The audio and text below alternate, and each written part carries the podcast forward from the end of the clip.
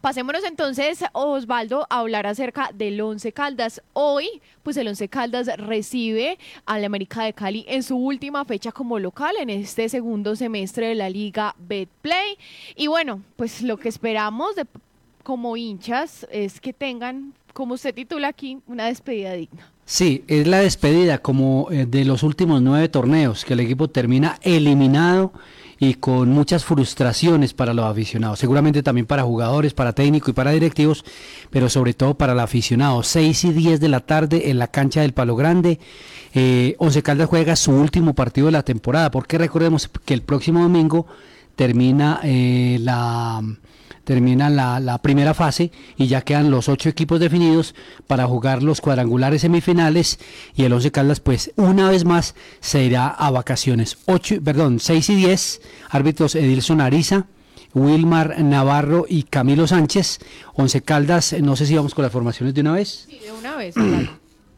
Once Caldas iría con Eder Chaus, Juan David Cuesta, Heider Riquet, Sergio Palacios, Jorge Cardona, Álvaro Montaño, John Araujo, Billy Arce, Johan Beltrán, David Lemos y Dairo Moreno. Recordemos que esta semana hubo 10 eh, licenciamientos, el gerente deportivo, tres miembros del cuerpo técnico y seis jugadores, uno de ellos mal licenciado, mal echado y lo tuvieron que reincorporar a labores como lo es eh, Fain Torijano. América, el equipo de un... Eh, amigo que está por aquí a mi derecha, con Jorge Soto, Josen Escobar, John García, Kevin Andrade, Edwin Velasco, Luis Páez, eh, Andrés Sarmiento, Jader Quiñones, Cristian Barrios, Facundo Suárez, Darwin y Darwin Quintero. Ese Cristian Barrios me encanta ese jugador.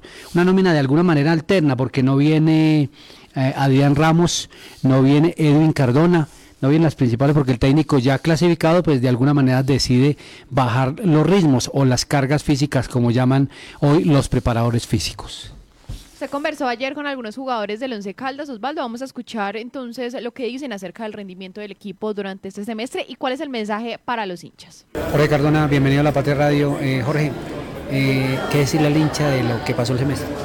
buenos días. primero que todo, disculpas porque pues sabemos el, digamos, el enojo que tiene en el momento por lo, por lo que todo lo que ha sucedido y obviamente como seres humanos debemos también reconocer nuestros errores y obviamente una disculpa porque sabemos que no era el objetivo y no era lo que queríamos y no era como queríamos estar en estos momentos. Juan David Cuesta, bienvenido a la Patria Radio. ¿Qué decirle a la gente de la eliminación? Bueno, o del semestre.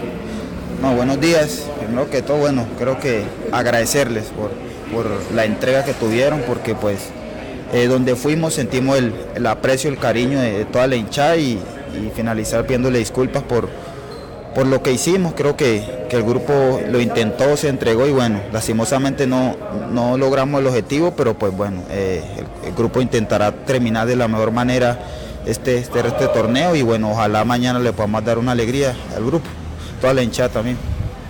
Bueno, Juan. Erchaus, bienvenido a la Patria Radio. Bueno, Eder, ¿qué decirle a la gente de este semestre? Bueno, primero un cordial saludo, saludarlos a ustedes. Bueno, no, aquí no, no voy a maquillar ni a, ni ocultar nada, el rendimiento fue negativo, lastimosamente otro semestre que se escapa y, nos duele, nos da mucha tristeza el saber que, que obviamente nosotros como protagonistas principales de la institución no pudimos tener el rendimiento adecuado para poder conseguir el objetivo. Y la hinchada lo sabe y lo conoce y uno también entiende que el hincha está, está inconforme, está con la impotencia de que los resultados no se dan. Y hay que asumir, hay que asumir responsabilidades como institución, como, como equipo, no logramos alcanzar el objetivo.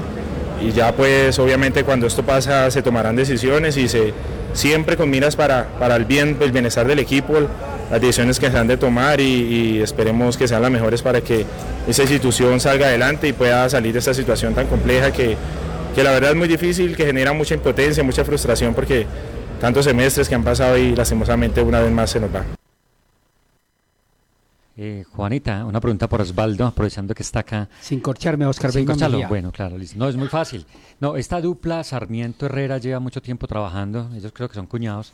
Eh, con cuñados. Con cuñados, cierto. Eh, digamos que desde el punto de vista táctico, ¿qué puede cambiar que, haya estado Sarmiento y que ahora esté Hernán Darío Herrera. Sí, quizá Hernán Darío Herrera es mucho más suelto, se habla que es mucho más suelto. Incluso nosotros, acuérdense que cuando llegó Sarmiento nosotros hicimos un trabajo con la prensa antioqueña, preguntándoles cómo jugaba Sarmiento y lo primero que decían era que cuidaba mucho el 4-2, es decir, el sector defensivo. Y se habla que aquí Manizales, porque no lo dejan entrar, no lo entran a los entrenamientos, eh, Sarmiento trabajaba la parte defensiva y Herrera la parte ofensiva.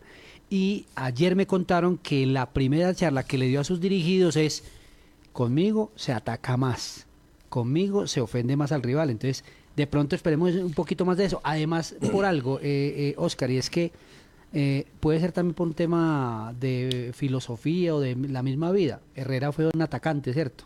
Eso no garantiza efectivamente que sea ofensivo, pero sí de alguna manera para marcar a los dos, uno era ofensivo y el otro defensivo. O sea que es posible que hoy en medio de eso se vea un buen partido, porque lo que está mostrando América, que ha sido un equipo como muy ofensivo, eh, con una táctica de recuperar y salir rápidamente y manejar muy bien el balón, es posible que a Hernán Darío Herrera también le guste eso del manejo del balón, de tenerla y llegar con otras alternativas al arco contrario. Sí, un partido abierto porque el Once Caldas ya no tiene nada que perder. Partido, tiene mucho para ganar, por lo menos porque me imagino que el ambiente es áspero. Recordemos que, vea, están los licenciamientos de los que hablábamos ahorita. Está las denuncias supuestamente del dirigente que porque lo amenazaron. Y, está el anuncio del plantón. Otra vez de nuevo una protesta a las afueras del Palo Grande. O sea, el ambiente está absolutamente complejo y seguramente en el estadio adentro se va a sentir, se va a percibir a lo largo del partido, porque así gana el partido, la gente está reprobando hace mucho rato, no solamente la temporada, sino la gestión de estos últimos cinco años, porque es que, Oscar, son cinco años, son nueve torneos sin ni siquiera estar entre los ocho, sin ni siquiera estar entre los ocho, de un equipo que hace una década jugó siete finales como lo hemos pregonado hace mucho rato. Claro, la importancia es sumar para alejarse de la B. Exacto. Año, porque una cosa es terminar con 18 puntos y otras con 24 si ganas estos dos partidos. Por eso sorprende mucho, Oscar. Usted tiene un dato, tira un dato muy importante. Sorprende mucho que con seis puntos tan importantes como eran, como los que faltan con América y Santa Fe, hayan sacado los jugadores. Porque esos son seis puntos que hay en juego. Y usted a un muchacho, un muchacho, como dice por ahí, un muchacho hoy le brilla y mañana no un veterano de alguna manera te da un poquito más de garantía, si no tenga un buen eh, rendimiento deportivo. no sé si tiene alguna otra pregunta, Oscar. No, ah, eh, ¿quién cree que va a ganar? Ah, no, muy complicado. Ah, sí, sí. Oh. Dígame usted. ahorita sí lo corché. bueno, Osvaldo, eh, 7 y 56, este va a ser un encuentro eh, con distintas medidas de parte de la alcaldía municipal, ¿no? Cierre de fronteras y no está permitido el ingreso de la barra visitante. Sí, exactamente. Eh, y camisetas de ningún distintivo, esperemos a ver qué ocurre, pero no se deja entrar.